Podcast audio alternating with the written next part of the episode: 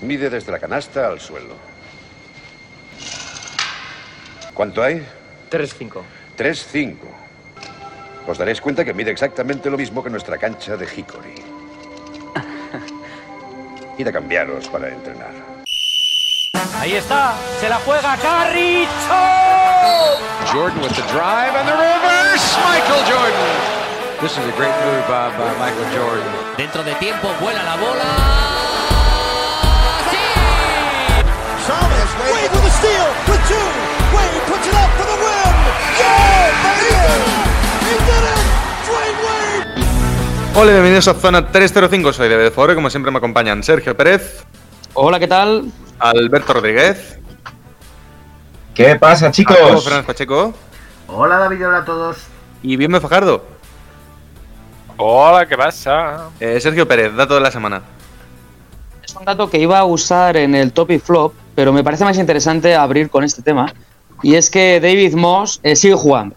Eh, sigue vivo, que eso es una gran noticia, y sigue jugando en el Breccia a sus 38 años, o 37 va a cumplir 38 este, este 2021. Y me parece una gran noticia que, que siempre se le dé oportunidad a los más necesitados en la Eurocup.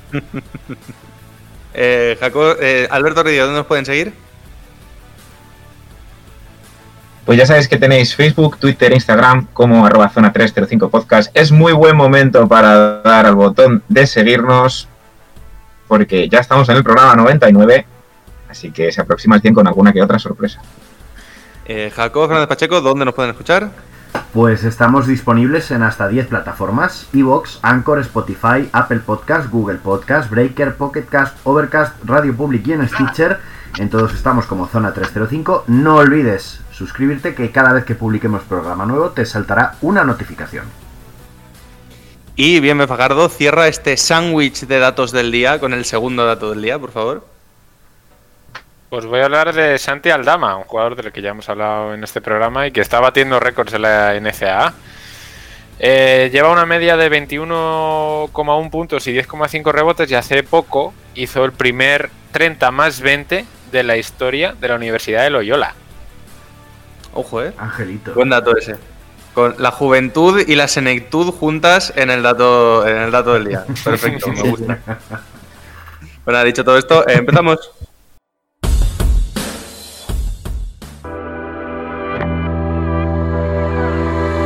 Y vamos a empezar, en vez de con un debate, con cuatro microdebates, donde quiero que cada uno de vosotros me dé una pequeña aportación de 30 segunditos. Eh, antes que nada, mm, a enseñar un poco los entresijos del programa. Uno de los mini debates es de Blake Griffin.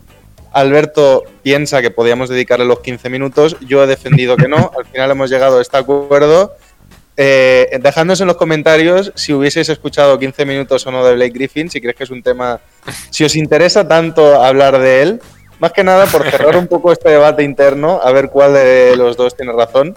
No digo que yo la tenga, sino que me interesa mucho escuchar a los oyentes, ya sea en Twitter, en el programa o lo que sea, porque No igual nos encontramos diciendo- con que... No, No, a lo mejor nos encontramos con que de nuestros 2.000 seguidores en Instagram, 1.500 son del club de fans de Blake Griffin y hemos perdido una oportunidad. Me fastidiaría mucho enterarme. Yo creo que esto es esto sí que es una gran oportunidad de hacer una encuesta. Eso es, eso es. Pero bueno, ya que Hacemos estamos, vamos a, empezar, vamos a empezar con que ese sea el primero de los temas por los que os quiero preguntar. Como ya sabréis, Blake Griffin ha sido cortado por los Detroit Pistons, es libre de firmar con el equipo que quiera. Todo parece apuntar que va a firmar por un equipo aspirante al anillo, probablemente por el mínimo, aprovechando que se ha llevado ya la millonada del contrato anterior. Los favoritos ahora mismo son los Brooklyn Nets. Aún así, mm, os pregunto, mm, breve aportación, 30-40 segunditos. ¿Creéis que Blake Griffin está para aportar a un equipo aspirante todavía? Y de ser así, ¿en qué equipo os gustaría verlo? Mm, Empezamos por Alberto, venga. Venga, ya que he insistido yo tanto con el tema. Eh, yo le deseo la mejor de las suertes a Blake Griffin, pero creo que no está para aportar en ningún equipo. Y es curioso que aunque yo quisiera hablar mucho de él, creo que no está. Pero porque el gran problema que ha tenido Blake Griffin en su carrera es que todo el portento físico que ha tenido fuera de lesiones siempre lo ha enfocado de una manera ofensiva y no defensiva para un jugador de su posición. Que sería algo que le vendría muy bien siendo el perfil de jugador que es ahora, con lo cual él no tiene nada que aportar defensivamente que yo sepa a ningún equipo aspirante. Entonces, la mayor de las suertes para él, que encuentre algún equipo aspirante, pero no creo que tenga un rol salvo el de anotador hasta cierto punto. Y bueno, con el tema de lesiones, ni siquiera eh, creo que pueda aportar demasiado a ningún equipo. Me hace gracia porque estoy totalmente de acuerdo y aún así los favoritos son los Brooklyn Nets, que precisamente no les falta ataque, les falta más bien defensa. Pero bueno, ellos sabrán. Jacobo. Pues yo al contrario, yo sí creo que, es un jugador que puede aportar. Creo que cuando llega a Detroit sí que es cierto que ha pasado la mejor época de su juego. Yo siempre he defendido que Blake Griffin es un jugador que está sobrevalorado hasta cierto punto. Pero su llegada a Detroit no es mala en lo que a eficiencia ofensiva se refiere. Blake Griffin es un jugador que tiene un arsenal ofensivo interesante, aunque ya sus piernas no sean lo que eran. Pero yo creo que puede aportar a un equipo aspirante, de- ya no solo desde el punto de vista anotador, sino desde, sino desde el punto de vista de la veteranía de un jugador que lo ha sido pues casi todo en la liga. Bien de Fajardo. Yo creo que ahora mismo, este año, lo que ha estado también, aparte de muy machacado, ¿no? Eh, tampoco ha sido una lesión bastante grave, pero sí que le ha obligado a parar un poco el carro, ¿no? Y, y más en un equipo como Detroit, que no sabe ni a qué van a jugar este año, pues Blake también habrá dicho, mira, voy a jugar lo mínimo, voy a hacer lo justo, a ver si me traspasan esta temporada o logro un buyout y al final es lo que ha conseguido. Entonces, una vez fuera del ambiente de Detroit, yo creo que sí que es capaz de aportar, pero lo que hablábamos, ofensivamente. Y, y tampoco va a ser un tío muy determinante, porque el tiro sí que es sí que es cierto que lo ha mejorado considerablemente, pero tampoco es un arma muy eficaz en él. Físicamente ya no aguanta como antes, ya no salta tanto. O sea, recordemos que di hace un par de semanas un dato de que era un tío que solía promediar casi 180 mates por temporada y lleva casi dos años sin hacer ningún mate.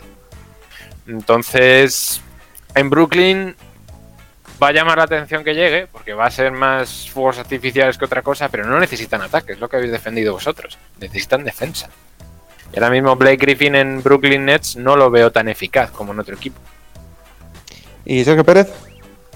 Me equivoco, desempato yo, entonces. eh, no, lo. Mm, Digamos, bueno, ahora mismo hay un menos, ¿no? 2-1, ¿no? Opiniones. Do- 2-1, dos diciendo que algo puede aportar. eh, no, mentira, dos diciendo que no lo ven y uno diciendo que algo puede aportar. Bueno, pues me uno al carro de que me parece que es eh, un jugador em, que sí que puede aportar a un equipo ganador. Eh, coincido en que Brooklyn a lo mejor no le veo, pero quizás llegando sea titular, que son estas cosas sorprendentes.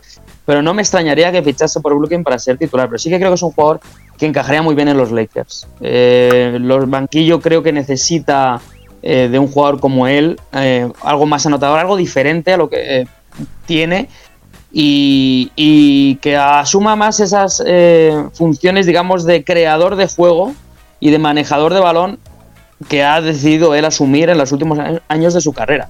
Así es que yo creo que sí que es un jugador muy interesante eh, por el mínimo de veterano para cualquier equipo aspirante.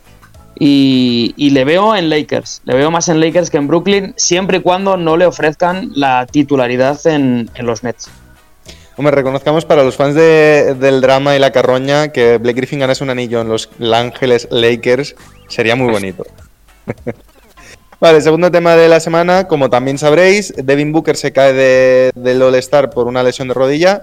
De hecho, además, de una manera un, un poco extraña, porque como vamos a comentar ahora, Mike Conley es el que ha entrado por él, pero la NBA lo ha anunciado de una manera muy rara, o sea, porque la primera noticia que saltó fue la entrada de Mike Conley al All-Star, antes de que se supiese que Devin Booker se había lesionado. Con lo cual empezaron las especulaciones de qué estamos haciendo. ¿Le estamos regalando eh, un All-Star porque nunca ha sido All-Star? Eh, ¿Se ha creado una plaza extra para él? ¿Qué está pasando ahora mismo? Ya se ha aclarado todo, entra como suplente de Devin Booker y entonces quiero que me comentéis también muy rápidamente a favor o en contra de Mike Conley como recambio de Devin Booker. Y ahora pues vamos a empezar, vamos a hacerlo a la inversa. Venga, Sergio Pérez. Sinceramente tengo que decir en contra. En contra, porque me parece que DeMar DeRozan está haciendo mejor temporada. Simplemente por eso. Entonces, entiendo que es un premio a la carrera y, y al, y al buen año de Utah Jazz como equipo.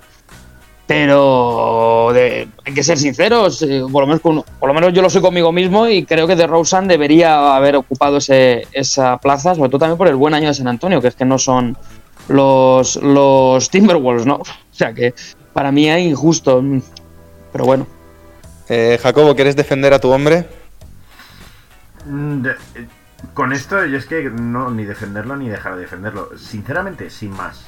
Me, me resulta indiferente la... la- Uf, si Jacobo no defienda a Mike Conley, lo No, tiene a ver, mucho no, por debate, ¿eh? inmerecido, sino porque cualquiera que hubieran puesto, pues estaría bien, porque es el All-Star, tampoco te quiero decir que sí. Bueno, en- enhorabuena Mike Conley, quiero decir, vas a ganar más dinero una vez te retires, pero ya está, o sea, si no es uno, entrará otro, y si no, otro, quiero decir, mientras no pongan a Kendrick Perkins de sustituto de nadie, yo creo que un sustituto del All-Star, pues bueno, esa, esa, hasta cierto punto anecdótico. Que quiero decir, sí, vale, te eligen a ti por encima de otros, pero yo no, pues sin más. Sí, quizá de Rosen tendría que estar por delante, sí. ¿Bien, Fajardo? Yo diría que bien y mal. Bien porque va a ser All-Star, pero mal porque no es el año en el que debería serlo. Entonces, bueno. Estoy con Pérez en que la plaza debería haber sido para DeRozan solo por resultados estadísticos y por, por los resultados también de San Antonio, que Utah va muy bien, pero ya va Donovan Mitchell. Y Rudy Gobert.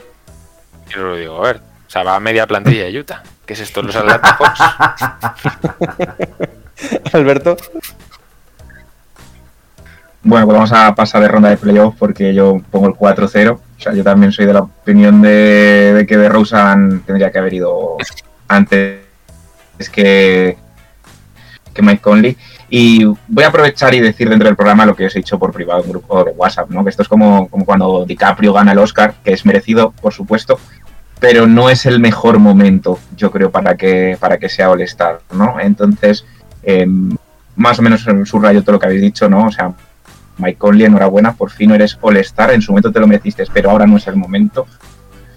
Y, y la verdad que, que, bueno, que lo que ha sido una pena es que sea el suplente del suplente, porque eso tampoco le deja a él en muy buen lugar. Entonces, y corregidme ya como última cosa, eh, em, Devin Booker era Team Kevin Durant,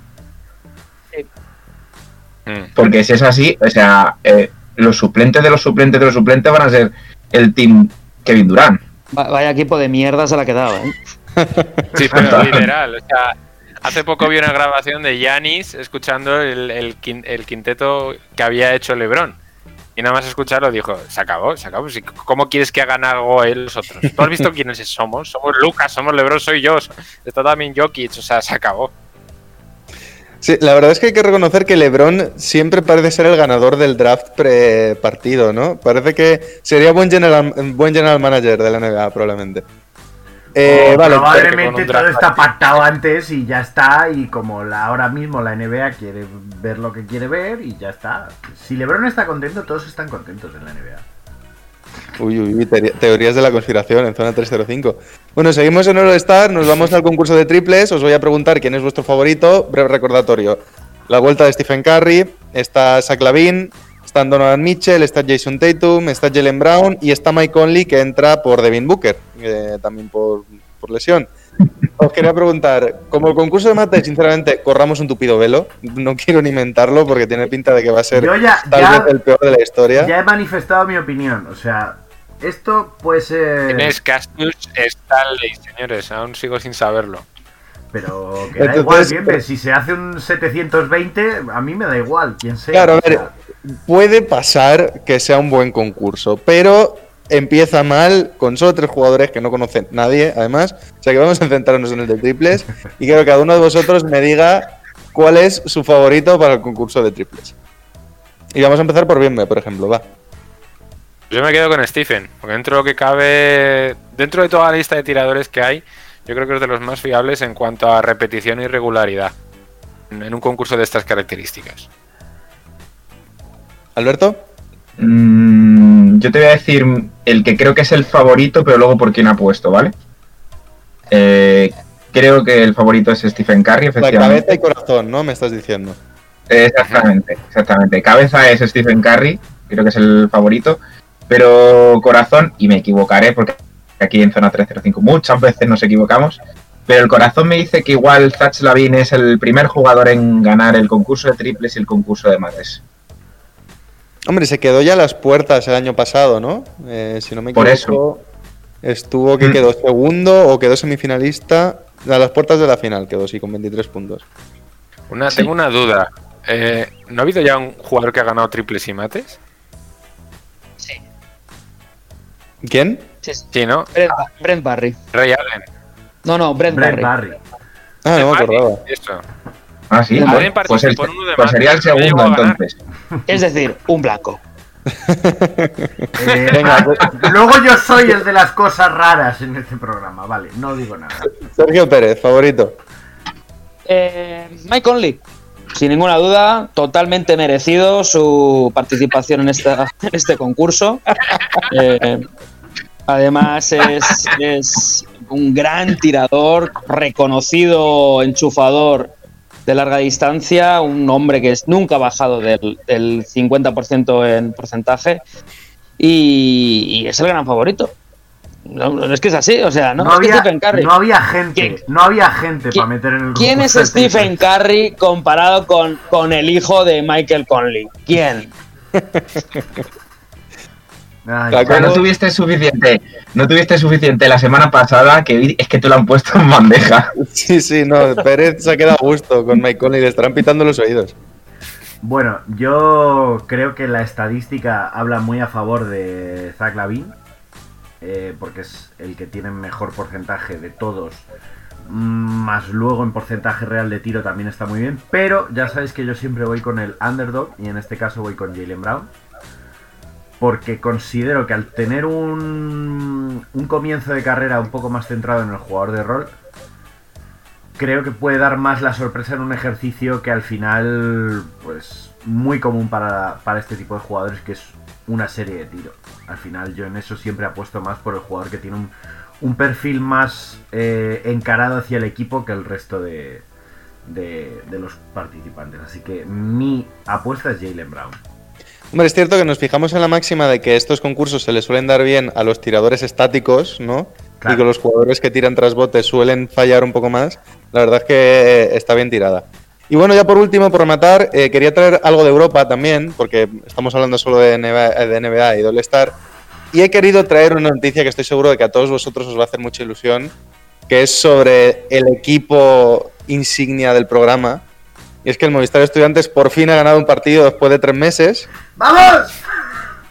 Y gracias a esta victoria, os quiero preguntar: ¿se salva el Movistar Estudiantes este año? Ni Venga, de coña. eres el único que no han de- pasado. Ni de coña. Venga, profundiza un poco. No, yo creo, es que creo que la, que la situación es tan esperpéntica en el Estudiantes ya desde la, extravagancia del fichaje de Barea, que en su primer partido sí mete 15 puntos tirándose hasta las zapatillas, más luego pues los dramas internos con el banquillo, no sé, yo es que lo veo muy complicado, está muy cuesta arriba y, y ya, y ya lo hablamos con Azofra en su momento, la solución es, pasa por un millón de euros y, y eso es un dinero que no tienes. Y a, y a no ser que tú. eh, porque es que creo que el descenso le vendría bien al Estudiantes para replantearse todo. No hablo de una refundación del club, pero sí una reestructuración. Tienes que volver a, pla- a- a- a idear tu proyecto deportivo para poder estar al máximo nivel del baloncesto en España, que a día de hoy, salvo categorías de formación, el Estudiantes no lo está. Pérez, te iba a dejar por último, pero te veo con ganas de, de responder. Entonces te cedo a ti la palabra y ya terminamos luego con Alberto Sí. y con Bienve. Sí, porque yo creo que, que la solución no pasa por descender precisamente. Me da a mí que es un equipo que si desciende se hunde más. Eh, pero bueno, yo quiero ya adelantarme y pedir, bueno, pues todo el apoyo del mundo para el para los aficionados y, y gente de Guipúzcoa por el terremoto que causará la desaparición del, del equipo y hará que se salve el Estudiantes eh, un año más por, por causas eh, pues bueno, pues ajenas al juego. Lo que está Ani- muerto no puede morir. Ani- Ánimo a Kunsa, Guipúzcoa, Vázquez, porque os lo merecéis, ¿vale? Ya volveréis más fuertes, ¿vale? Y el estudiante es un año más. Bienve. Ay, es que diría. Ay, es que ha sido tan bueno este cierre. Eh, diría que el estudiante se aplica un poco el, el lema de la película de Batman Begins: de ¿para qué caemos? Para aprender a levantarnos, pero mal. Porque se quedan en el suelo normalmente. Ellos se caen y tienen un rastrillo delante, ¿no? Como el actor secundario Bob, y en cuanto se levanta lo pisan y se vuelven a caer. A, a mí, a mí el estudiante me recuerda a los muñecos esos que les pegas un puñetazo, caen al suelo y vuelven a levantarse. ¿Sabéis lo que os digo? Pues igual. Ay, y que no se rompen por nada del mundo. Es que es. Siempre vuelven igual, y además igual. Pom, pom, pom, pom. La misma gana. Eh, eh, bien desterrado, le doy la palabra a Alberto. Sí, adelante. Venga, Alberto, ciérranos. Ay. em, Te lo dejado muy arriba, eh, un poco está más en la complicado. línea. Ay, jodido, o sea. Eh, no, ver un poquito más en la línea de Jacobo. Yo creo que, que el 2021 ya hemos abierto con Filomena, que se ha cargado la nevera, o sea, todo se está viniendo abajo. Entonces, yo creo que ya son señales del karma de que el estudiante no tiene por dónde salvarse esta vez. Pero bueno, como ya Pérez ha puesto una alternativa, pues nunca se sabe. Entonces, yo creo que sí que va a descender, pero, bueno, como Pérez ha abierto otra, otra vía nueva, pues ya, ya sabéis. Hombre, la verdad es que eh, también es buena, está bien tirado lo que dices de que ya hasta los elementos se han Les puesto en contra de, del estudiante, o sea que si hay un año en el que lo tienen todo en contra, sin duda es este. Bueno, pues nada chicos, eh, con este picadito de preguntas mm, cerramos ya el debate, por llamar de alguna manera, o los debates, y nos vamos con Alberto y la primera pista del jugador misterioso.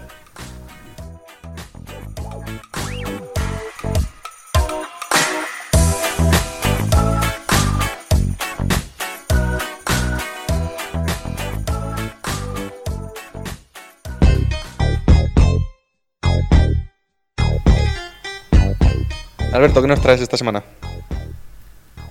Bueno, pues yo creo que os traigo un jugador fácil, a la par que interesante. Eh, os diré que es un jugador de Lottery Pick del draft del año 2006. Eh, ha sido All-Star, aprovechando que este fin de semana tenemos All-Star. Eh, y que su último equipo fue aquel que le seleccionó. Síguenos en redes. Estamos en Twitter e Instagram como arroba zona 305 podcast. Zona 305. Únete al equipo.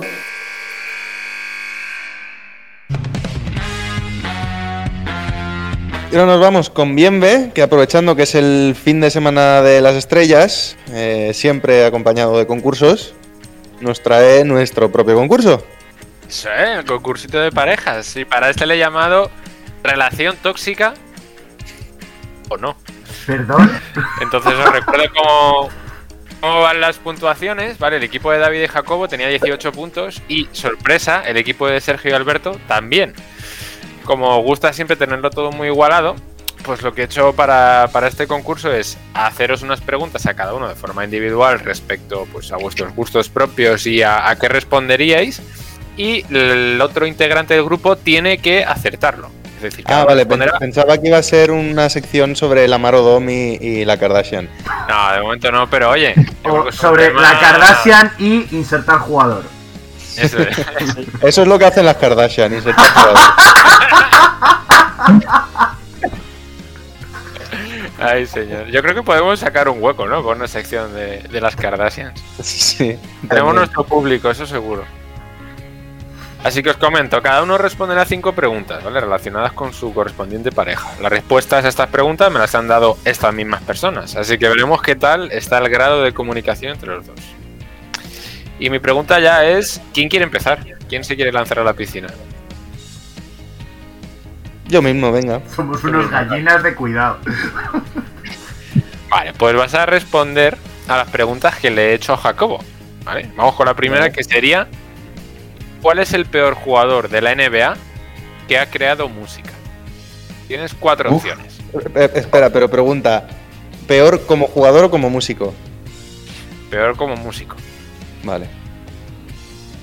La primera es Trey Young, Ujú, luego Lonzo Ball, Vale. Meta World Peace, que ahora se llama de otra forma, para variar. ¿Ha vuelto a cambiar? Y luego, sí, ha vuelto a cambiar. Madre mía. Y la última sería todos ellos. Nadie de la NBA debería dedicarse a, nadie, a nada relacionado con la música. A ver. Jacobo no lo veo diciendo que ningún jugador debería dedicarse a la música. Así que si me tengo que dar con uno, Con Lonso a lo mejor. ¿Confirmamos, Lonso? Venga, confirmo Lonso. Acierto. ¿Por qué Lonso Jacobo? Eh, primero porque se dedica a la música como el que se dedica, yo que sé, a planchar sus camisas los domingos, quiero decir. Hay aficiones más caras que como jugador de la NBA puedes hacer sin molestar a nadie, quiero decir, ya está. O sea, y que al final Alonso se, se decidió hacer una carrera musical simplemente para meterse con otros jugadores de la NBA, con lo cual, mm, no sé, invierte tu dinero, yo qué sé, en la vacuna del coronavirus, yo qué sé. o sea, ya está, pero no gastes en eso. Será por gastar. Ya, La verdad es que le sobra tanto dinero que cualquiera puede sacar un álbum. Otra cosa es que sea bueno. Vamos con la siguiente, David. ¿Cuál le ha parecido a Jacobo que es el peor mejor tirador de la historia de la NBA? La primera opción es Reggie Miller, Stephen Curry, Ray Allen o Peja Stojakovic. Con peor mejor hablamos de peor mecánica por rendimiento, ¿no? Diríamos, bueno, justifica un poco, Jacobo. Coméntame tú. ¿Qué has considerado tú que es un, el peor mejor tirador de la, de la NBA? El más odiado. en el más odiado por mí en relación a su calidad. ¿Reggie Miller, Stephen Curry, Ray Allen o Stojakovic? A ver, por odiado por Jacobo, yo sé que Jacobo no es de Curry. Entonces, como creo que es el que menos le gusta de los cuatro, tendré que decir Stephen Curry. ¿Confirmamos Stephen Curry? Sí, con, con Stojakovic ahí comiéndome la oreja, pero creo que es Stephen Curry. Pues ninguno de los dos, es Ray Allen. ¿Sí? Sí. Nunca Venga. le perdoné las finales contra San Antonio, tío. Ese hombre, ese ¿eh? ese hombre me jodió, ay, ese ay, hombre ay. me jodió los primeros años de facultad, tío.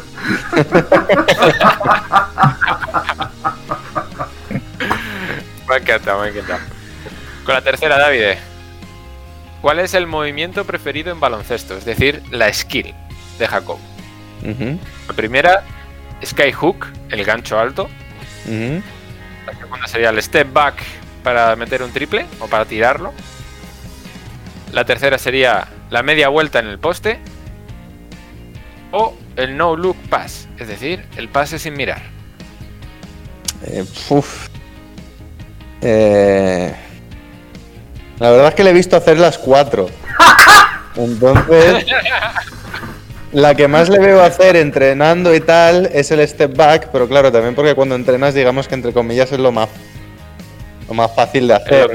que más fácil te sale. Entonces, eh, venga, va, voy a decir el skyhook. El skyhook. Sí, ¿Confirmamos con el skyhook? Sí, Venga. ¿no? Jacobo, ¿es el skyhook? No.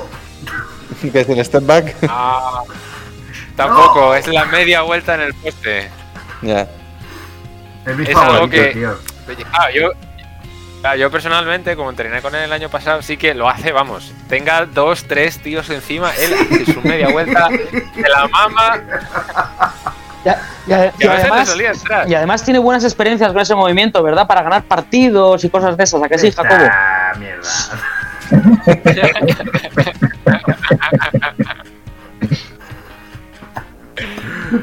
Ok, vamos con la siguiente, que esta es un poco más eh, centrada a la faceta de Jacobo como entrenador. Y es, ¿cuál ha sido su mayor reto como entrenador? La primera respuesta sería hacer que se entiendan los fundamentos más complicados, construir química desde cero, tratar con los egos o no degollar a los niños. Me da igual que sea verdad o no. Me quiero quedar con esta última. Eh, no, venga, va, voy a decir la primera. Hacer que se entiendan los fundamentos más complicados. Venga, sí. Yo digo la D. Equipo Zona 305 apuesta por la D, ¿verdad? Vale, pues sería la B, construir química desde cero. Eh, aunque, ¿Y por está un poquito, Jacobo? Comenta. aunque está un poquito relacionada con la D, y sobre todo con los equipos más pequeños, más pequeños de categoría Levin, me estoy ahora encontrando con con chavales que tienen muy poca conciencia de equipo y, que es muy difícil construir una química y, fundamentos en el, en el trabajo en equipo porque se les ha enseñado y han estado tan protegidos en sus entornos familiares que no se les favorece ese eh, buen ánimo a la hora de trabajar en equipo y a mí y a mí es un tema que actualmente me preocupa mucho. Vale. Vamos con la última, David. Hay que, hay que rescatar y rascar este último puntito, ¿eh? Yo confío. Esta es una pregunta bastante similar que os he hecho a todos, ¿vale? Porque quiero ver qué, qué pensáis los unos de los otros. Y me ha parecido muy curioso. Y es, ¿con qué única palabra ha definido Jacobo a David? Como compañero de equipo. ¿Vale? Porque si recuerdo bien, hemos jugado los tres en el equipo de universidad. Entonces, ¿qué palabra ha utilizado David? ¿Generoso? ¿Leal? ¿Enérgico? ¿O carismático? ¿Generoso? ¿Confirmamos con generoso? Sí, venga. Pues ha elegido carismático. Bien, muchas gracias. Yo es que como, co- como no he jugado muy bien cuando hemos compartido equipo, lo de carismático no lo terminaba de ver. Eso, eso no es del todo cierto, porque alguna vez sí. O sea, quiero decir. Alguna vez. Alguna vez. Dando ánimos, ¿eh? Alguna vez, Coño, cuando pero- se alinearon los astros. No, a ver si. Joder, yo Que a David- sí, joder, que- A David se veía pelearse en la zona mucho. Claro, es eso sí a que lo que me refiero, ataque, que quiero decir, David, David se pega y tal, pero al final lo que me quedo yo como compañero de equipo es que está ahí para todos y te ríes y tal, y, y joder, y que da gusto, da gusto estar con él en el contexto que sea, además, no solo baloncesto, ¿sabes? Ay, qué bonito, muchas gracias. Anda, tontorro, luego te doy un Mira, beso. un, un punto por la amistad. un puntito por esta ronda, David. eh. A ver si Jacobo lo salva luego por el otro lado. Bienvenido, ¿puedo interrumpirte un momento? Cuéntame. Eh, ¿Soy el único que ha planteado alguna no multirespuesta? Eh, no, no eres el único. Ah, vale, menos mal, me quedo tranquilo. Ha habido varios. Lo, Lo que os lo he propuesto que- a todos. lo que pasa ¿vale? es que bien Os he me nos propuesto todas las conoce. Claro, os lo he propuesto a todos y aquí Jacobo ha dicho, mira, yo voy a lo fácil, yo te doy una respuesta y ya haces tú con el resto lo que te dé la gana. Pero ya ha estado bien, está bien. Sergio Alberto, ¿quién quiere lanzarse? Da igual. Venga, que vaya, empiezo yo, Pérez, ya- Pérez. Pérez. Venga, empiezo yo, vamos, vamos a darle ahí. Venga, Pere, vamos con ello. Primera pregunta. Los Con Knicks. Perdón. Vale. Perdón, perdón. ¿A qué jugador de ese equipo que has dicho se le debería retirar una camiseta? ¿Carmelo Anthony? ¿Amar Studamayer? ¿Stephen Marbury? ¿O todos son falsas? Es decir, a ninguno de los tres mencionados. Uno de los tres, no, yo creo que no. ah. Voy a decir Carmelo Anthony. ¿Confirmamos con Carmelo? Sí, sí, adelante. Alberto. A ninguno. Lo sabía. Es que claro, es que, es que este es. Ay, este es como los comepipas del Madrid. Este no perdona a ninguno. O sea. Vale, vale, Alberto, tranquilo, tomo nota, eh. Joder. Está más cerca Julius Randle de tres de que, se le- de que Alberto quiera que le retire. Exacto. Julius Randle seguro que sí. Mira, mira que son años, pero Pérez aún no ha calibrado qué tipo de fan de los Knicks es Alberto, ¿eh? Yo creía que era un tío cabal, pero veo que no. Más que uniros, lo que voy a conseguir es separaros al final. Pero eso lo has dicho, de cómo de sanas o, o tóxicas son las relaciones. Eso es. Vamos a, vamos a seguir. ¿A qué jugador, qué jugador de Europa le ha dado pesadillas Alberto? ¿Andrei Kirilenko? ¿Rudy Gobert? ¿Marco Bellinelli? ¿O todas son correctas? Europeo le ha dado pesadillas. Pesadillas. Eh, Kirilenko. ¿Confirmamos con Kirilenko? Sí. Vale, pues es erróneo. Son todos. ay, ay, Dios mío. Ay, Dios mío. Si quieres explico, explico cada uno por qué. Eso es, un poquito, cuéntanos. Vale, eh, Kirilenko porque su ¿Por selección nos quitó. No, porque su selección nos quitó un europeo. Es lo que he pensado Rudy. Gobert, porque, y, y David lo sabe, no- nos comimos unos cuartos de final en directo de, de un España-Francia y nos fuimos calentitos para casa. Y Marco Bellinelli sin más, porque me parece un sinvergüenza eh, su- sus actuaciones siempre con la selección italiana. Y ya está. Y ya está. ¿Y para pa, qué más? Sin vergüenza.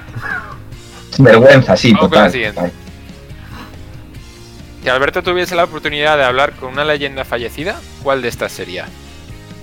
Asen Petrovic, Kobe Bryant, Will Chamberlain o Earl Monroe. Mm. Mm, Esta es complicada, ¿eh? También. Hombre, yo diría. Kobe Bryant. ¿Confirmamos con Kobe? Sí, venga, confirmamos. Correcto. Ya era hora, ya era hora. Y básicamente, además, porque Earl Monroe sigue vivo. Eh, Ahí era una trampita. Esperamos no haber matado Sí. a El Monroe. con No, este por Dios, no me hagáis eso, no matéis al morro. Uf, pobre Earl. Hay una nube de gafe ahora mismo sobrevolando Nueva York. Vale, la- para Alberto, ¿cuál es el mejor, peor fundamento del baloncesto? Es decir, algo como el hack a sack, ¿vale? ¿Vale? Podría ser forzar el tiro de tres a no defender, a propósito. Lanzar el balón al rival para evitar que se salga, es decir, cuando se va a salir fuera lo coges y se lo tiras al rival, a donde sea. Los tres segundos ofensivos en la zona, es decir, forzarlo. O los tres segundos defensivos en la zona. Si quieres explicar un poquito más, Alberto, el- en qué has pensado a la hora de hacerte esta pregunta para que también Pérez lo tenga un poco más claro. Básicamente, eh, de todas las situaciones de las que tenemos bajo normativa, ¿vale? Eh, ¿Cuál es la más ridícula eh, en la que puedes, eh, digamos, caer, ¿no? Eh, pero, claro, lo que sí voy a aclarar bien, B, es que hablando de NBA, ¿vale? Esto de NBA. Sí, porque la de los Sí, o sea que cuando yo pensado en ello, Claro, Vale. Eh, uf. Pero que, ¿en la que puedes caer o puedes forzar caer? no, no, en la que caes, en la que caes. Vale, en la que caes porque eres un idiota, ¿no? Em, pues voy a decir los tres segundos en defensa. ¿Confirmamos?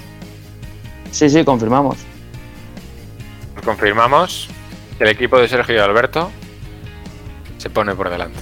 Hombre, a ver, he de decir que habéis sido sido un poco cerdo cuando ha dicho, claro, es que yo cuando lo he dicho he pensado en NBA. No me jodas, la única que solo es de NBA, claro. ¡Impugno! Claro, claro.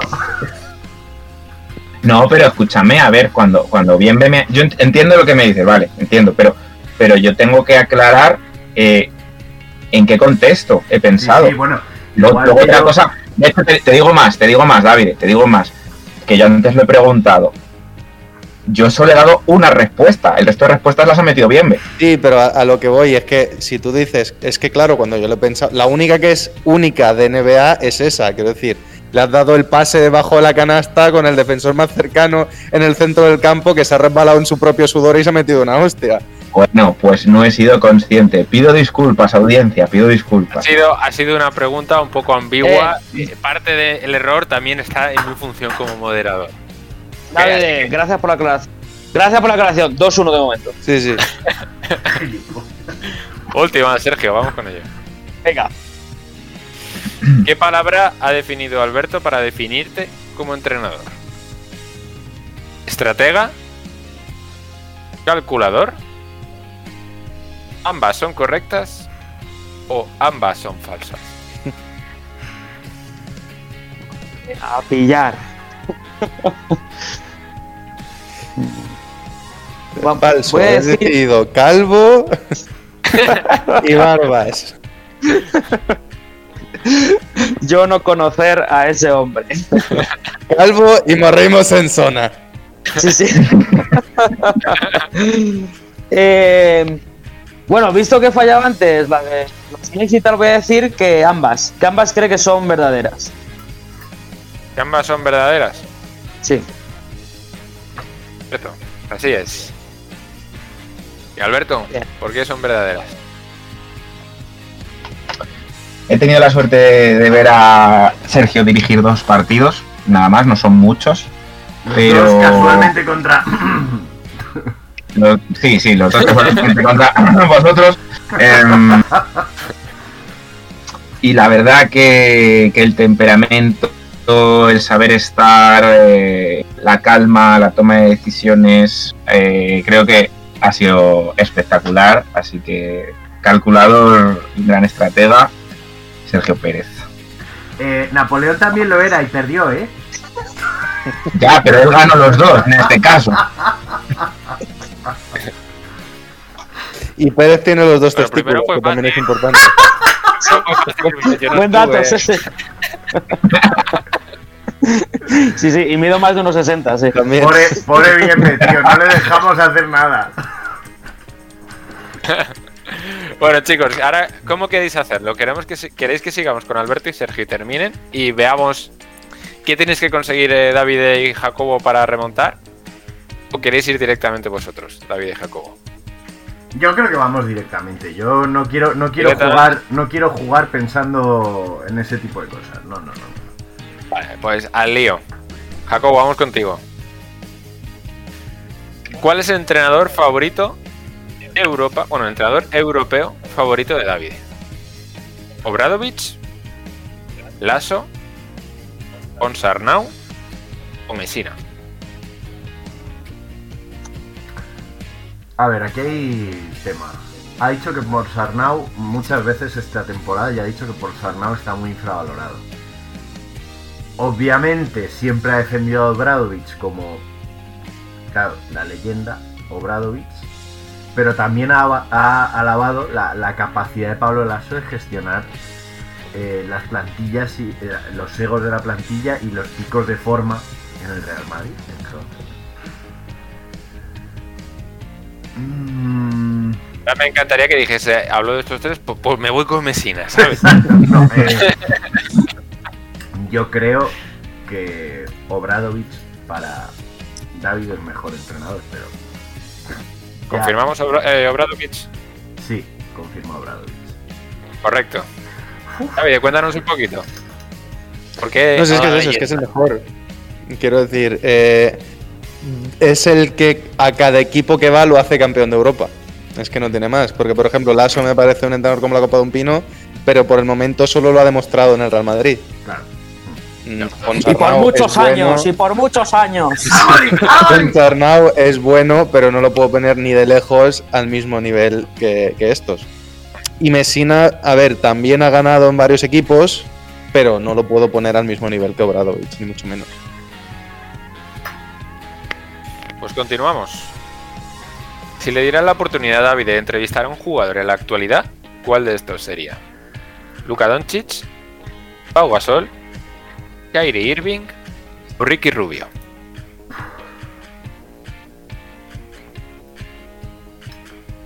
Yo creo que por ganas. eh, David querría entrevistar a Pau Gasol, pero me voy a quedar con Luca Doncic, porque creo que es al que le podría sacar más jugo en una conversación entre ambos. Para mí, Confirmamos entonces a Luka, ¿no? Luca, sí. David, ¿nos puedes decir cuál ha sido tu elección? Es una pena porque has acertado la razón, pero, Pero no el jugador. has equivocado el jugador, que es Kyrie Irving. Eh, Kyrie Irving está colgado, está como una regadera. Y estoy seguro de que la mejor entrevista por titulares y por contenido sería con Kyrie Irving. Porque con los otros tres ya hemos escuchado esa entrevista un millón de veces. Pero lo que puede decir Kyrie, que además va a depender del peyote que se haya fumado esa mañana, puede ser espectacular. Somos lo peor. O lo mejor. O lo mejor. ¿Cuál ha sido para David su mejor experiencia jugando al baloncesto? Ganar el campeonato de ascenso de la comunidad valenciana, ganar la liga municipal, meter 30 puntos en un partido, meterle un triple en la cara a Herreros Junior.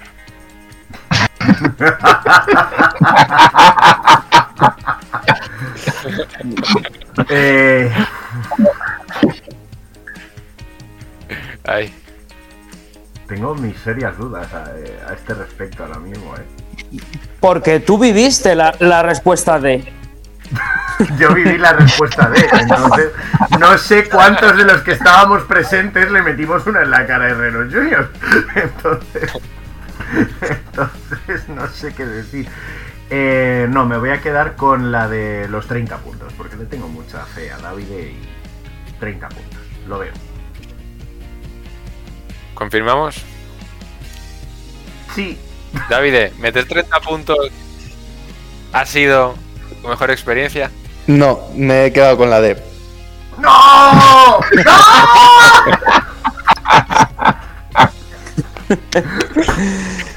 Por amor para Herreros Junior. de- hombre, claro. Continuamos, para que no se nos alargue mucho, chicos. Si David tuviese que renegar de, de un jugador italiano de baloncesto, ¿cuál de estos sería? ¿Polonara? ¿Gentile? ¿Datome? ¿O Barniani? Yo, yo creo que. O sea, es que me da igual. Barniani. Barniani es digno que se. De, de renegar, ¿no? O sea. Negarle la nacionalidad, que no pueda volver a cocinar pasta, ese tipo de cosas, ¿no? O sea. Vale. Que no exista en este mundo. Yo es que creo que Barniani, o sea, Barniani debería invertirse su nacimiento, o sea. Ni siquiera matarle, invertirse su nacimiento. O sea. Confirmamos. Barniani. Sí, sí, sí, sí, sí. Vamos con Acertado, ¿verdad? Eso es. Sí, sí. David, Es María, que, eh, mira que, que en una lista en la que está Gentile Junior no sea este hombre es el mayor sinvergüenza de la lista. Sí, sí, ¿eh?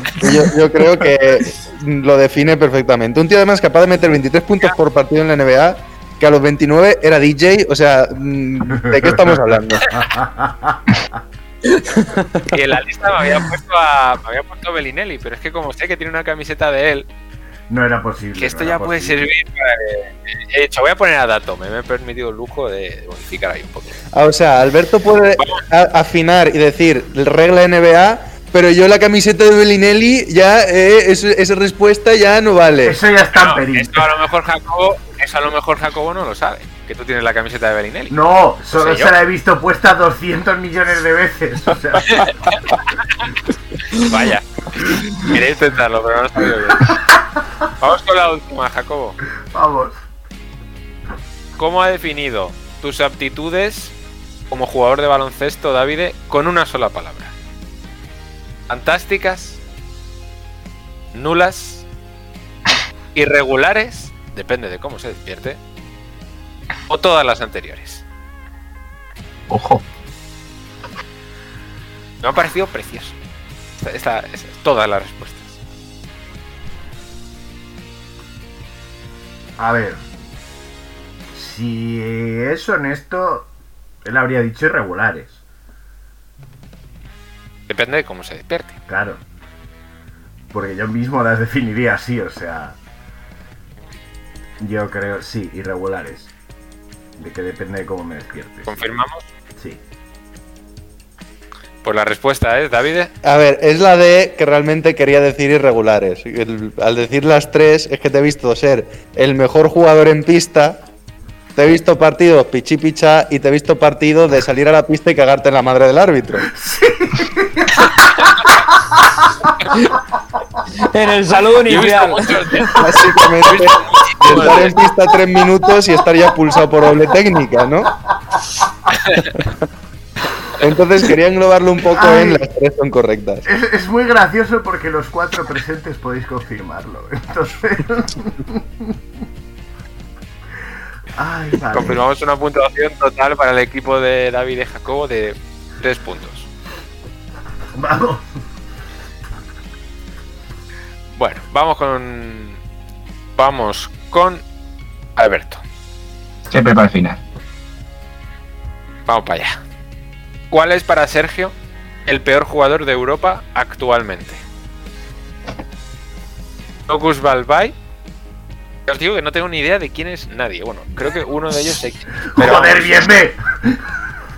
Ha, ha puesto nombres que podían ser perfectamente un primo perdido mío de Europa del Este, que, que, vamos, yo no sabría quién es. Dogus Balbay. O sea, si lo pronuncio mal ya, perdón, porque ya os digo, no, no sé quiénes son. Paul Biliga. August Sabas. O Allen Omich. Que este me suena de algo. Me quiere sonar este hombre. Madre mía. Eh, eh, es para contarle a la gente cómo estoy ahora mismo, ¿eh? O sea. Estoy rezándole al cielo por, por, por yo que sé, porque me toque la, la, lotería o algo Pues así. yo creo, yo creo que más o menos sabría por dónde caminar. Dame, dame una segunda ronda de respuestas y elijo una. Dogus Balbay. Paul Biliga. August Sabas. O Allen Omich. Que Alenomich lo, lo ha dicho en algún momento, pero. Me voy a quedar con la C. Con la C, con August Sabas. Sí, Confirmamos. por supuesto que sí. ¿Tienes algo que decir? Debería haber colgado las zapatillas hace mucho tiempo. Correcto.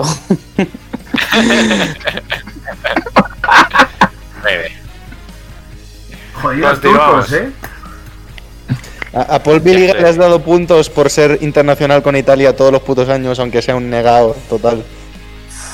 Sí, es que estaba a punto de decir Biliga. A punto, pero al final es que pensaba, es que Biliga al menos podría hacer algo en un Lo equipo. intenta, Biliga lo intenta. Por lo menos sale a dar cinco palos todos los Sí, partidos. sí, por lo menos, pero es que Sabas sale a estar. o sea, me parece. Que conste que he cogido todos los jugadores que, hayan, que estén jugando actualmente Euroliga o Eurocup. O sea, que encima están a nivel.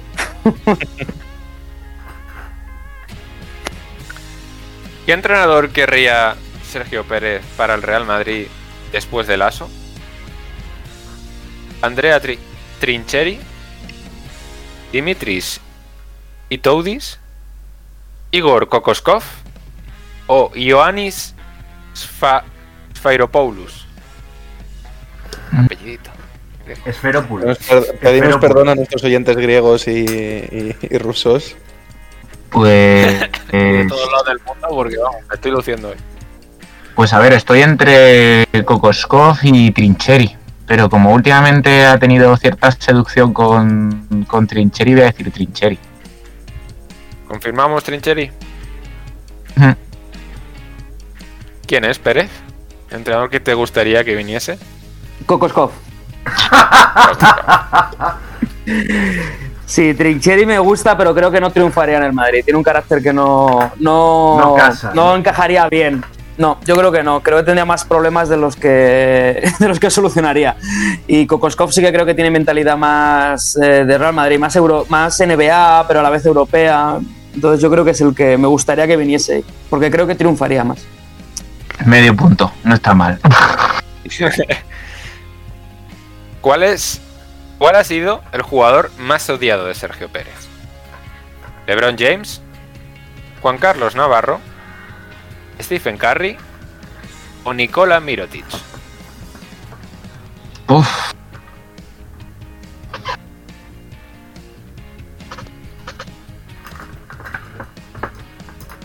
tía puta. Este silencio. Por suerte tenemos un fondo que, A ver. que, bueno, lo hace un poco más ameno. ¿no? Es que, es que cualquiera entra. Vamos a ver. Yo creo que Lebron no. Aquí, aquí Sí. ha estado. A ver, yo creo, yo creo que LeBron no puede haber sido mucho tiempo, puede haber sido mucho tiempo, pero yo creo que al final a todos nos ha pasado que al final LeBron se ha ganado nuestro respeto. No sé si influye el, el que más o el que más tiempo. Ya os he explicado antes la de la de las jugadas, entonces yo creo que ahora mismo no hay comodín del público. No, pero me refiero, yo, yo me refiero a tu intención con la pregunta, bienvenido, no a lo que él haya decidido. El más odiado. El más Pero tú odiado. cuando te preguntan el más odiado es al que más odias. Claro, yo creo que se referirá al odiado con más intensidad, ¿no? Claro, o sea, una, es que una cosa es más tiempo y otra cosa es más intensidad. En este caso nos referiremos entonces a intensidad. Vale. Eh, pues entonces yo creo que Lebron no puede ser, creo, basta que diga eso para que sea Lebron. Luego eran Navarro, Mirotic y ¿quién era el último? Stephen Curry. Stephen Curry. Venga, Alberto, Perfecto, mámate el a ver. triple, que llevamos más de media hora de sección y tenemos que recogiendo. Entre otras Sí, sí. cosas. Quedan poquitas ya. Pues mira, me iría lo obvio con Mirotic, pero como ha estado en el Madrid, me voy a quedar finalmente con Navarro. Confirmamos Navarro. Mm, No hay otra de momento, así que ah, Acertado. Correcto. Claro. Correcto. Pero, con O diferencia. sea, o sea, pero no aplaudo, no aplaudo, no aplaudo porque haya, porque haya acertado Alberto. Aplaudo porque hay que odiar a Navarro. Eso es. A ese fumeta hay que odiarle. Hasta cuando estaba en España le veía decir, ¿qué hijo de puta Navarro?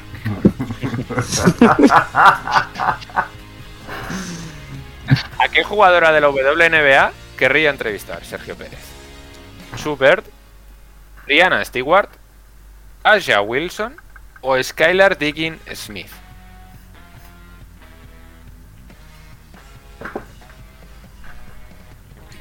sacar con la D. Skylar. Sí. ¿Confirmamos, Sergio? Skylar. Correcto. Escalar de Con lo que le gustan a Pérez la- las jugadoras mm, veteranas, daba por hecho que iba a ser Subert su, su elección. Sí, ¿no? Habría. Sí, pero con, toda la- pero con todas las movidas que hemos dicho en programas que han tenido Skylar y tal, yo creo que a él es quien más interés le suscita. Precisamente por eso, Subers es mi jugadora favorita, seguramente. Pero me parece que la, la historia más interesante y la que más Sí. puede llegar a decir es Skylar. Vale, pues Alberto, aquí va la, la más personal, ¿no? ¿Con qué palabra te ha definido como entrenador, Sergio? ¿Metódico? ¿Aplicado? ¿Educativo? ¿O es, en plan, como mazo tryhard, bro? Pero la- lo, has, palabra lo has que- di- lo- lo has dicho fatal. Yo sea, creo, yo creo que esa. Yo creo que esa sería la palabra con la que mis infantiles definirían a Alberto. O sea, Pero hay que decirlo bien. Es, es en plan, pues como mazo tryhard, bro. O sea, o sea, pero mazo, bro. Pero mazo, bro. pero mazo, bro.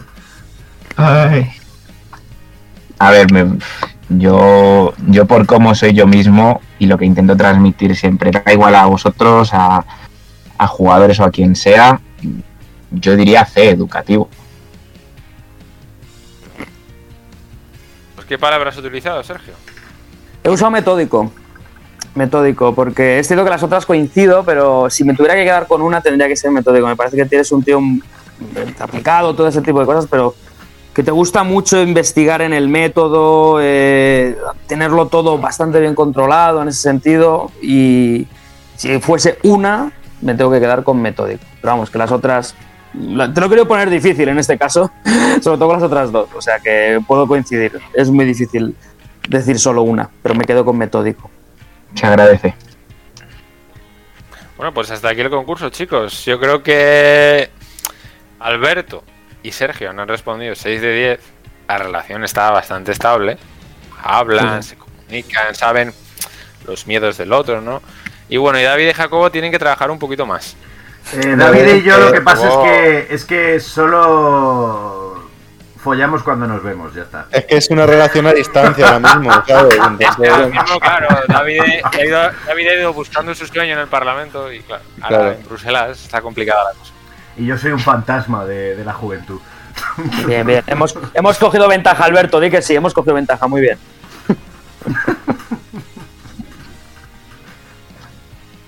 Vale, pues muchas gracias, Bienve, muchas gracias, chicos. Recogemos ya y nos vamos con la segunda pista del jugador misterioso.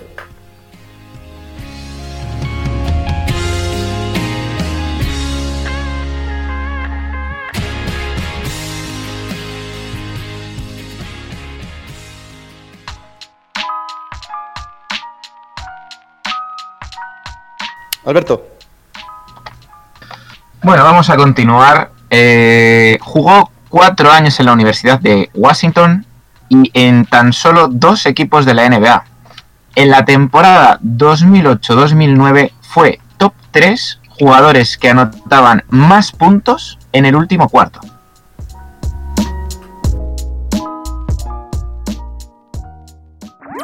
Síguenos en redes. Estamos en Twitter e Instagram como arroba zona 305 podcast. Zona 305. Únete al equipo.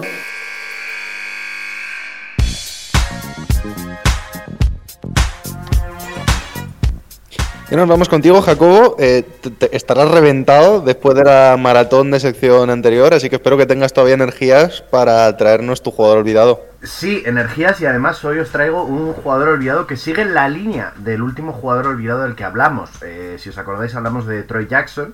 Y eh, yo vengo a preguntaros si sabéis quién. Yo os digo este nombre y qué os viene a la mente. Larry Williams. Eh, un vendedor de coches de Ohio. Me viene bien. Para mí es un heladero. Un dueño de un club de striptease, no sé por qué se me ha ocurrido eso. Eh, abuelo blanco eh, de 83 años en una eh, hamaca, bueno, pero una silla de estas, una mecedora que no me salía con una escopeta en el regazo. Heladero. Larry el heladero. Bueno, Esto es como todo, ¿no? Todas son correctas. Eh, ¿Ves? Pero mira, con lo del heladero, si lo llamas Larry Ice Cream Williams, sí que lo veo como jugador de la NBA. Fíjate lo que te digo. Joder.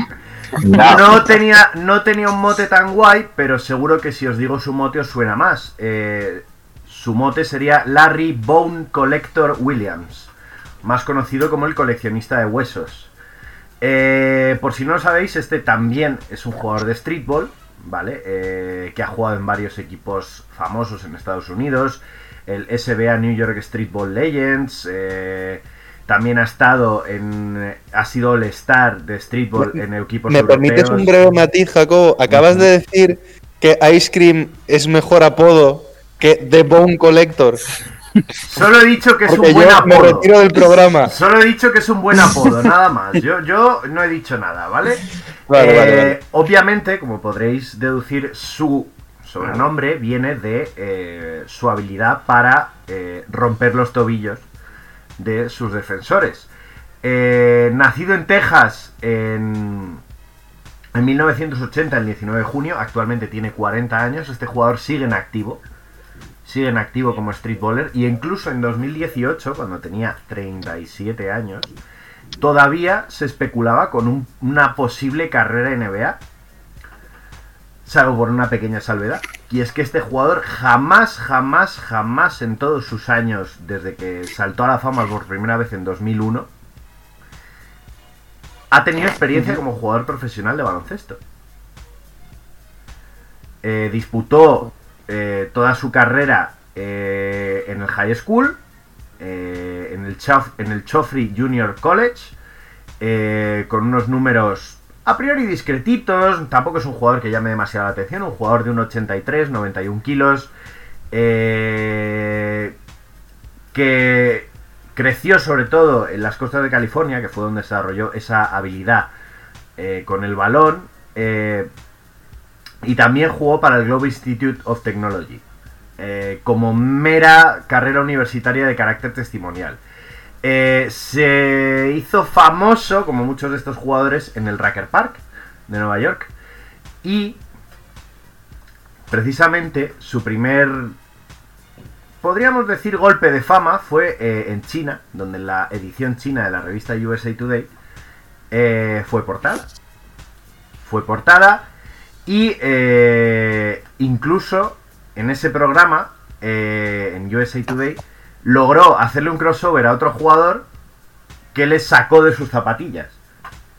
Literalmente. O sea, todo esto que estoy diciendo no es, no es fantasía, o sea, existe. Los vídeos de este tío son súper famosos. Él ahora mismo es un grandísimo influencer en Instagram y actualmente es entrenador personal de muchísimos jugadores NBA. Ha entrenado muchos veranos con Kyrie Irving, con eh, ay, eh, Terry Rozier, con un montón de jugadores para mejorar su manejo de balón. Eh, y, la verdad es que físicamente es una bestia de jugador. eh, actualmente es entrenador, además ayudante en la Academia de San Gabriel de California, ¿vale? para el entrenador, eh, para el equipo masculino. Y durante cinco años seguidos, desde 2001 hasta 2006, fue elegido eh, el MVP de el Entertainers Basketball Classic, que como sabéis es el gran partido que se juega en el Racker Park todos los años.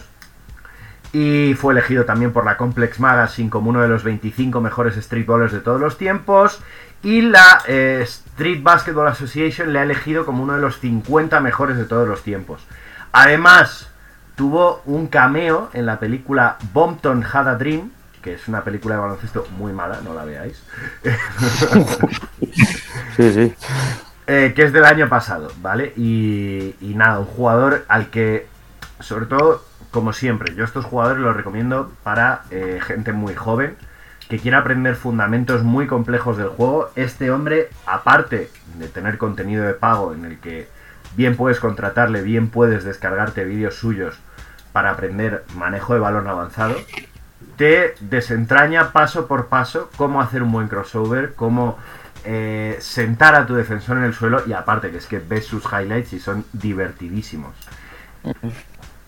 Este hombre es, es, es, una, es una de las grandes leyendas porque precisamente en todos, todos, todos sus vídeos de highlights sale tirando al suelo a un defensor. O, o logrando separaciones que es que parecen irreales. Y, y dirías, no, bueno, pero muchos le defienden de coña y tal. Bueno, también se lo ha hecho a jugadores profesionales y al propio James Harden le ha dejado alucinando con alguno de sus movimientos.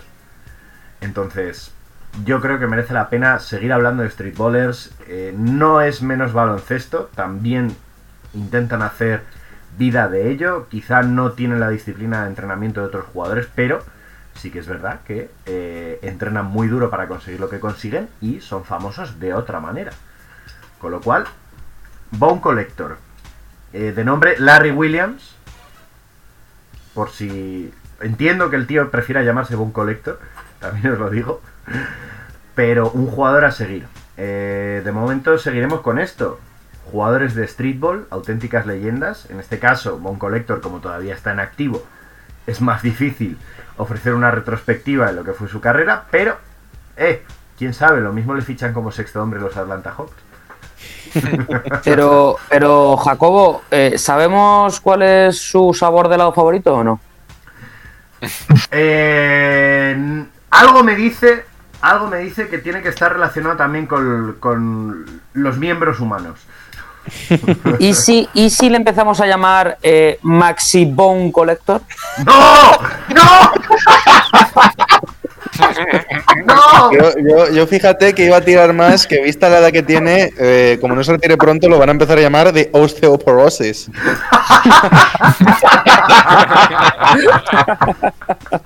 Me encantaría que el título del programa se llame así. The Maximum No, pero la- Collector. Fuera, fuera bromas, la verdad es que sección muy interesante. Siempre que traes jugadores olvidados de estos. Porque hay jugadores olvidados como, por ejemplo, Nick Van Exel, que dentro de que también son selecciones muy interesantes, nosotros que somos muy cafeteros Ya lo tenemos más en la cabeza, claro, ¿no? sí, sí, sí. Pero gente como, como nuestro amigo Maxibón, que ya se va a quedar como su apodo en el programa, sí que es gente de la que está totalmente fuera de nuestro radar y, y yo creo que es muy interesante buscarlos y aprender de ellos y ver sus vídeos. Último apunte, eh, con buscar Bone Collector en Instagram, para cualquiera que nos esté escuchando, eh, que le sigan, porque de verdad tiene unos vídeos espectaculares y, y consejos para mejorar tu, tu manejo de balón, tengas la edad que tengas, porque a este tío le da absolutamente igual. Bueno, pues a no ser que alguien quiera comentar algo más de nuestro amigo Larry Williams, yo cerraré aquí la sección. Muchísimas gracias, Jacobo, por tu foro olvidado. Y nos vamos con Alberto y la última pista del jugador misterioso.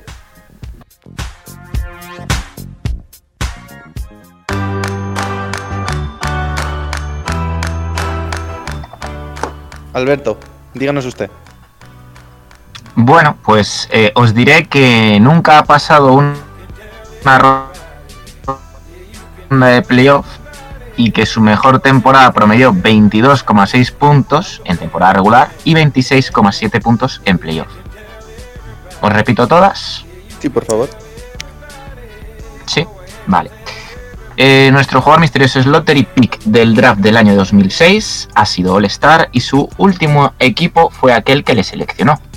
Jugó cuatro años en la Universidad de Washington y en tan solo dos equipos de la NBA. En la temporada 2008-2009 fue top 3 jugadores que anotaban más puntos en el último cuarto. Y nunca ha pasado una ronda de playoff. Su mejor temporada a nivel de promedio de puntos han sido de 22,6 puntos y en temporada regular y en playoff 26,7. Si necesitáis, tengo eh, pista del tonto que os puede ayudar. Eh, tú has dicho que era fácil. Ni de coña. Bueno, Yo- el jugador es fácil, otra cosa es perdido, como yo, muy lo, perdido. como yo lo haya elaborado. Muy perdido. Es bastante clave que haya estado solo en dos equipos. Dos equipos, ¿no? Es bastante clave, si os ayuda. Es que Y equipos. pensad que para hacer, pensad que para ser del draft del 2006 yo estoy hablando en pasado. No, ya, ya, ya. Sí, Es no, han y- pasado unos cuantos años. Y equipos que no hayan pasado de ronda de playoff en esos años, pensando en su mejor jugador, digamos. No sé, la verdad es que ahora mismo no caigo. No, yo tampoco caigo, ¿eh? Pista del tonto, que con esa seguro que lo vais a sacar. Rudy Gay, Mm, No, no, porque Rudy Gay juega más equipos y sigue en activo, claro. Es que estoy pensando, draft de 2006. TJ Eh, Ford, me suena del draft de 2006, pero no creo. No, TJ Ford. no, TJ4 es 2003 me parece. Andrea Yo Bargnani. creo. Pero es que me parecen muchísimos puntos. Claro, es que 26 en playoff es verdad que son muchos. Ra- Randy Foy. no sé si- bueno, claro. No sé si Bargnani. No, no, bueno, jugó en muchos equipos. No, no, no, Ya, no. es que claro, ¿no? No. O sea, Porque Bargnani jugó en los Raptors y en los Knicks y ya está. Y en No, los Nets. En Nets no jugó. Ah, en los Sí. Sí, pero en playoffs no destacó tanto. Uf, dala, dala, da la pista del tonto, por favor. Brandon Roy. ¡Correcto! Claro. Claro, Brandon Roy no llegó a pasar de ronda, es verdad. No pasó nunca ronda con Portland. Jugó solo en Portland y Minnesota. Y, y los números de puntos me cuadran.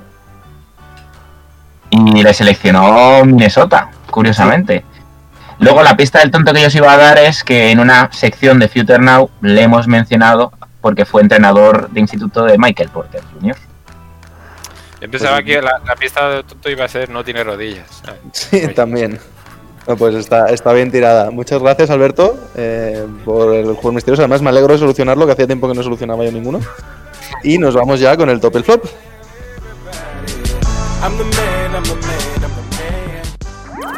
Síguenos en redes. Estamos en Twitter e Instagram como arroba zona 305 podcast. Zona 305. Únete al equipo.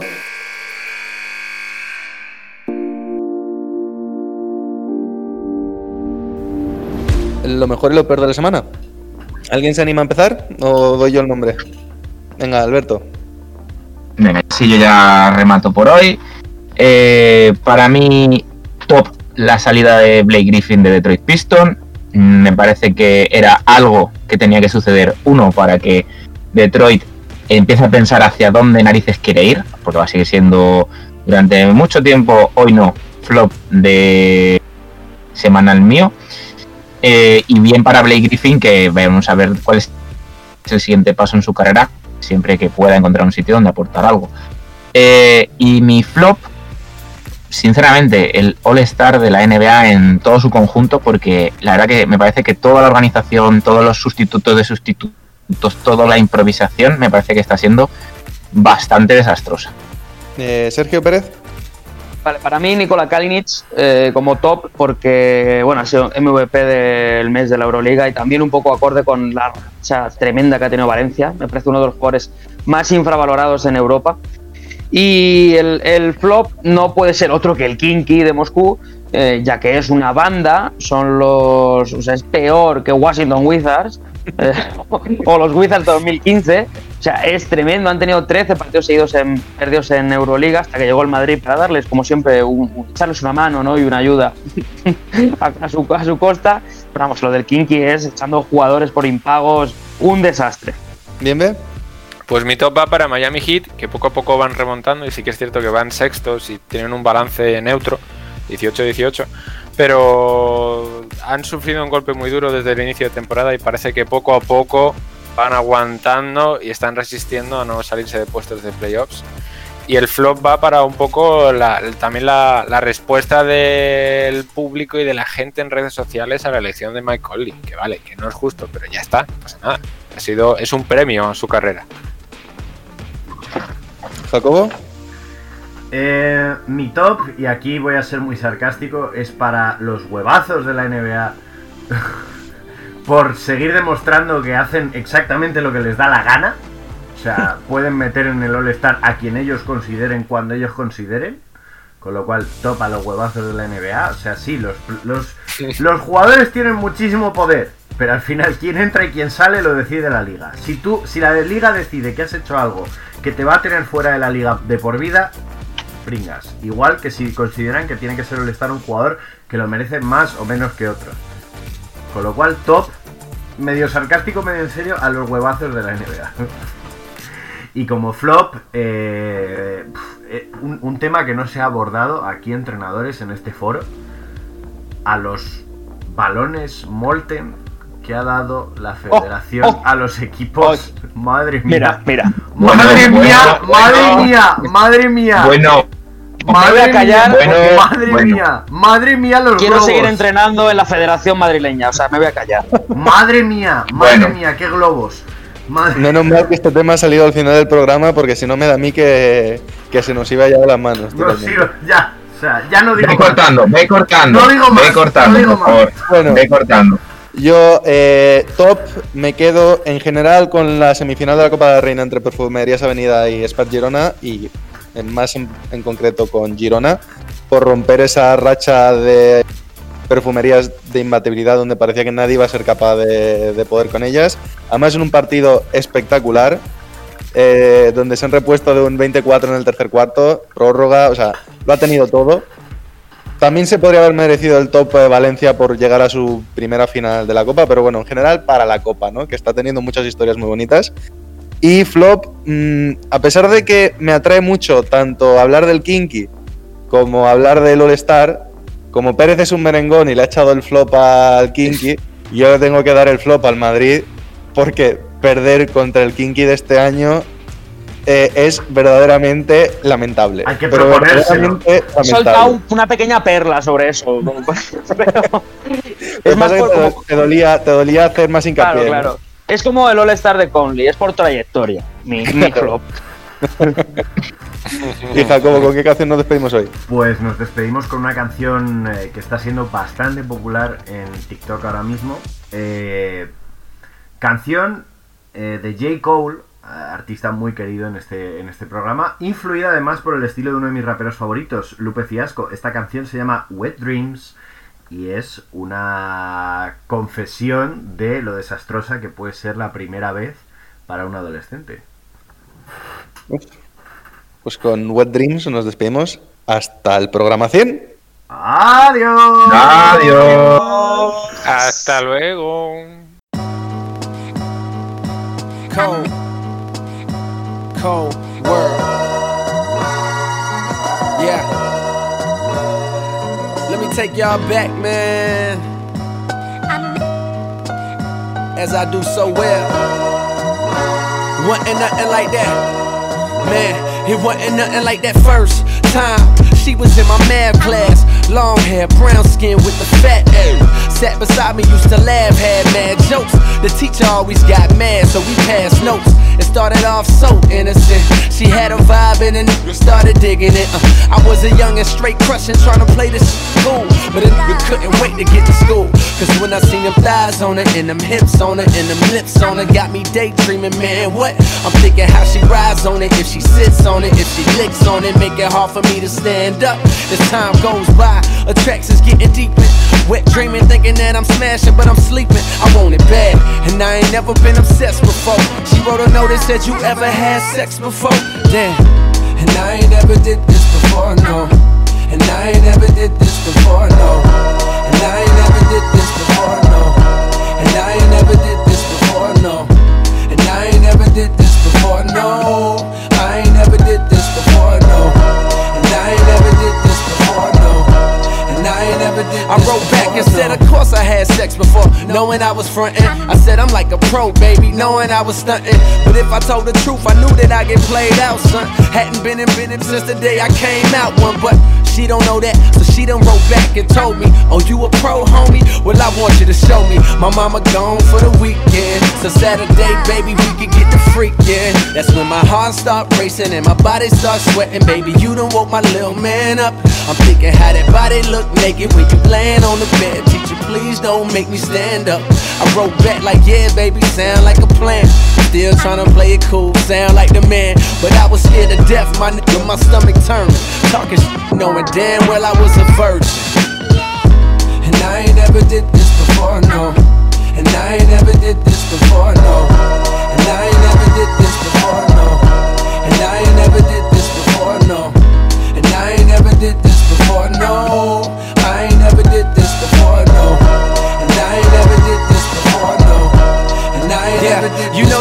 when you you finna bone for the first time. I'm hoping that she won't notice it's my first time. I'm hoping that my shit is big enough to with. And most of all, I'm praying God don't let me bust quick. I'm watching pornos trying to see just how to stroke right. Practice putting condoms on, how it go right. I'm in a crib now, nigga, palm sweating. With a pocket full of rubbers and an erection. That's when my hands start touching and her face start blushing. And the nigga roll over on top. And then she get my pants unbuckled and her hands start rubbing on me. Ooh, girl, don't stop. It's time for action. Pull out the condoms real smooth, yeah, just how I practice. But right before I put it in, she flinched and grabbed it and said, I wanna get something off my mental.